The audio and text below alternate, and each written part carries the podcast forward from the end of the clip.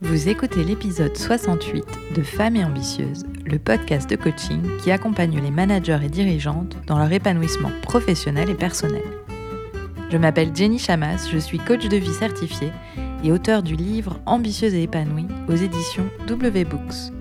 Toutes les informations que je partage ici sont disponibles sur mon site coachapi.com. Abonnez-vous au podcast sur la plateforme de votre choix et recevez tous les mardis le nouvel épisode. Si vous aimez ce podcast, partagez-le avec les gens que vous aimez et qui pourraient en bénéficier. Et vous pouvez aussi me laisser un avis 5 étoiles sur la plateforme de votre choix. Mille merci. Aujourd'hui, j'aimerais féliciter ma cliente M, qui travaillait dans la finance et que j'ai rencontrée quand elle avait décidé de ne plus en être. Avant le coaching, elle n'avait plus vraiment confiance en elle et elle était plutôt désorientée. Elle ne savait plus où elle en était dans sa vie professionnelle. Avec le coaching, elle se sent beaucoup mieux. Elle écrit J'ai repris confiance en moi et je me suis lancée dans l'entrepreneuriat. Ce que j'ai appris, c'est qu'il est important de se faire confiance. Également, il est nécessaire de bien faire la distinction entre les faits et les pensées. Bien souvent, nous pensons des vérités qui n'en sont pas. Ce qui a changé pour moi, c'est ma façon de voir les choses et mon comportement face aux autres. Je me sens plus forte.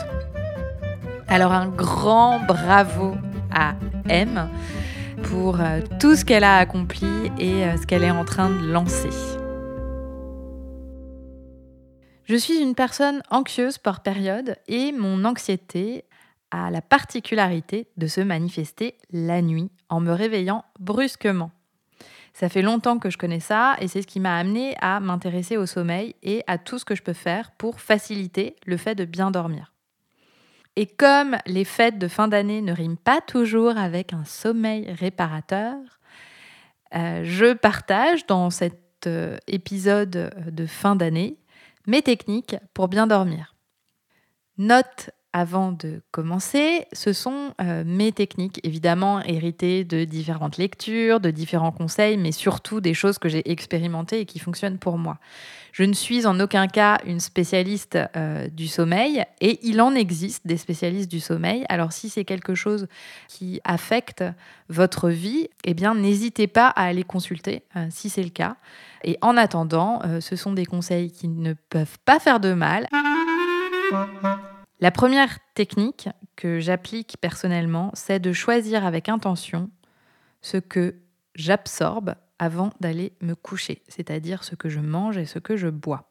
Pour bien dormir, c'est bête et commun, mais mieux vaut privilégier un dîner léger et pas d'alcool. Évidemment, c'est quelque chose que je sais depuis toujours, mais que j'ai pas toujours respecté. Sauf que j'en ai fait euh, l'expérience d'une façon inattendue. À la maison, mon mari et moi buvions euh, presque tous les jours un ou deux verres de vin rouge le soir au dîner et les soirs aussi où nous sortions entre amis. Quand j'ai déménagé en Corée du Sud, le vin était mauvais ou alors complètement hors de prix. Et par la force des choses, nous avons arrêté de boire de l'alcool, sauf lorsqu'on sortait. De retour en France, j'ai été frappée par l'effet boomerang sur mes nuits, les soirs où je buvais une bière ou un verre de vin, qui sont ici beaucoup plus accessibles que ça l'était en Corée. Eh bien, je me suis rendu compte qu'à chaque fois que je buvais un verre de vin ou que je buvais une bière, j'avais le sommeil agité, j'avais euh, un réveil difficile et une matinée fatiguée. Autrement dit, euh, l'alcool a un véritable effet sur le sommeil et on ne s'en rend pas compte tant qu'on ne s'arrête pas de boire. Alors, je vous suggère d'essayer. Euh, et ça marche de la même façon euh, quand vous mangez gras et en grande quantité le soir. Ça peut perturber vos nuits. Deuxième technique, c'est éliminer les écrans à partir de 21h. Pas de téléphone, pas de télé, pas d'ordinateur. Les écrans tiennent votre cerveau en éveil, ils l'excitent et donc l'endormissement est plus difficile et le sommeil plus agité après avoir regardé un écran. Ça vous semble compliqué d'arrêter les écrans? Je vous comprends. Euh, ça a été et c'est encore aujourd'hui parfois une lutte avec moi-même. Mais quand je me connecte au fait que j'ai envie de bien dormir, j'ai envie euh, d'avoir un, sommeil apaisé, et je, sais que euh, si je fais ça, c'est bien pour moi. Autrement dit, si euh, je décide d'agir dans mon intérêt et par amour envers moi, eh bien, ça a toujours un effet extrêmement positif. Le premier effet positif, c'est euh, que, évidemment, mon sommeil est moins agité parce que je n'ai pas regardé d'écran et parce que je n'ai pas laissé passer ce premier sommeil qu'on ressent souvent. Et si on est en train de euh, faire quelque chose sur un écran, bien souvent on laisse passer, c'est-à-dire qu'on ne va pas se coucher, on continue. Donc ça, c'est le premier effet bénéfique sur le sommeil à proprement parler. Et puis, il y a un deuxième effet bénéfique. La fierté euh, d'avoir fait cet effort, d'en avoir obtenu des résultats et du coup d'avoir fait autre chose qu'être sur des écrans. Et là, je vous laisse imaginer toutes les possibilités de tout ce que vous pourriez faire si vous n'étiez pas sur un écran. Les alternatives, s'asseoir et dîner avec les gens qu'on aime, discuter, prendre un bain, lire un bon bouquin, faire une séance de yoga, écouter de la musique, dessiner, ne rien faire et s'ennuyer, partager un moment intime avec euh, notre partenaire. Bref, vous avez euh, tout un éventail de choses à considérer que vous pourriez faire à la place euh, de regarder un écran qui vous plairait sans doute et qui en plus aurait un bénéfice sur votre sommeil. La troisième technique, c'est de respirer. Eh bien oui, quand on dort mal à cause de l'anxiété, bien souvent on oublie de respirer. On bloque notre diaphragme, on crée une tension dans nos épaules et on se couche tendu.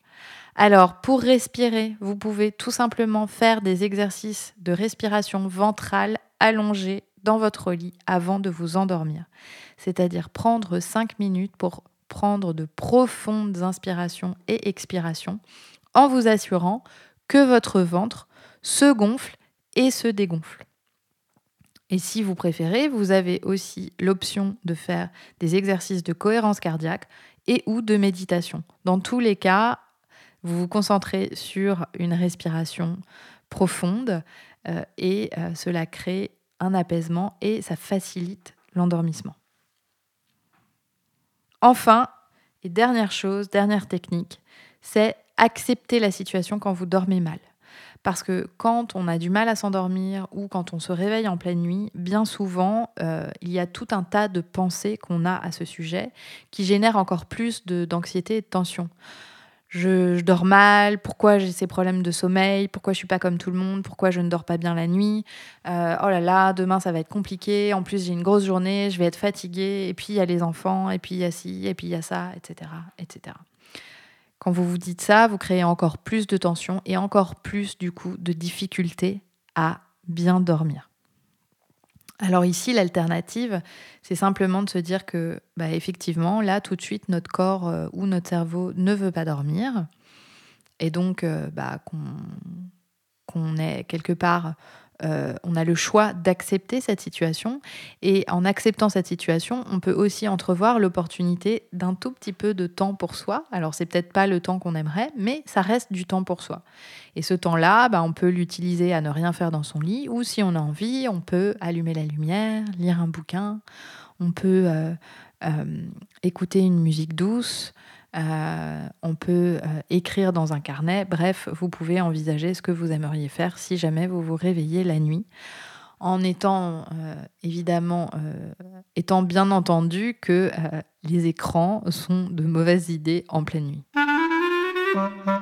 Donc, conclusion, Prendre des actions, appliquer ces techniques pour bien dormir, c'est faire preuve d'amour envers soi-même, puisque vous l'aurez compris, ces actions nécessitent des efforts et des efforts qu'on n'a pas toujours envie de faire. Donc la question à vous poser, c'est vraiment, est-ce que pour vous, c'est important de bien dormir? Est-ce que vous, voulez vraiment bien dormir? Et si oui, eh bien, je vous suggère d'essayer ces choses-là, euh, si vous ne le faites pas déjà. Et si vous le faites déjà et que vous avez d'autres techniques à partager, n'hésitez pas à me rejoindre sur Instagram, coachapi-du-bas Jenny, et partager avec nous toutes vos bonnes pratiques pour bien dormir. Vous êtes manager ou dirigeante et souhaitez franchir une étape décisive dans votre carrière et trouver votre équilibre Je suis la coach qu'il vous faut. Je propose un programme de coaching de 6 mois pour des femmes ambitieuses et motivées qui veulent changer les choses pour elles, aller plus loin dans leur développement professionnel tout en retrouvant le goût du plaisir et un équilibre de vie. Si vous vous reconnaissez, que vous avez le désir de vivre une vie intentionnelle et épanouie, et d'affronter les challenges et les risques sur le chemin de vos objectifs, ce programme est fait pour vous. Pour en bénéficier, vous pouvez cliquer sur le lien dans les notes de cet épisode ou vous rendre directement sur mon site coachapi.com et cliquer sur Travailler avec Jenny.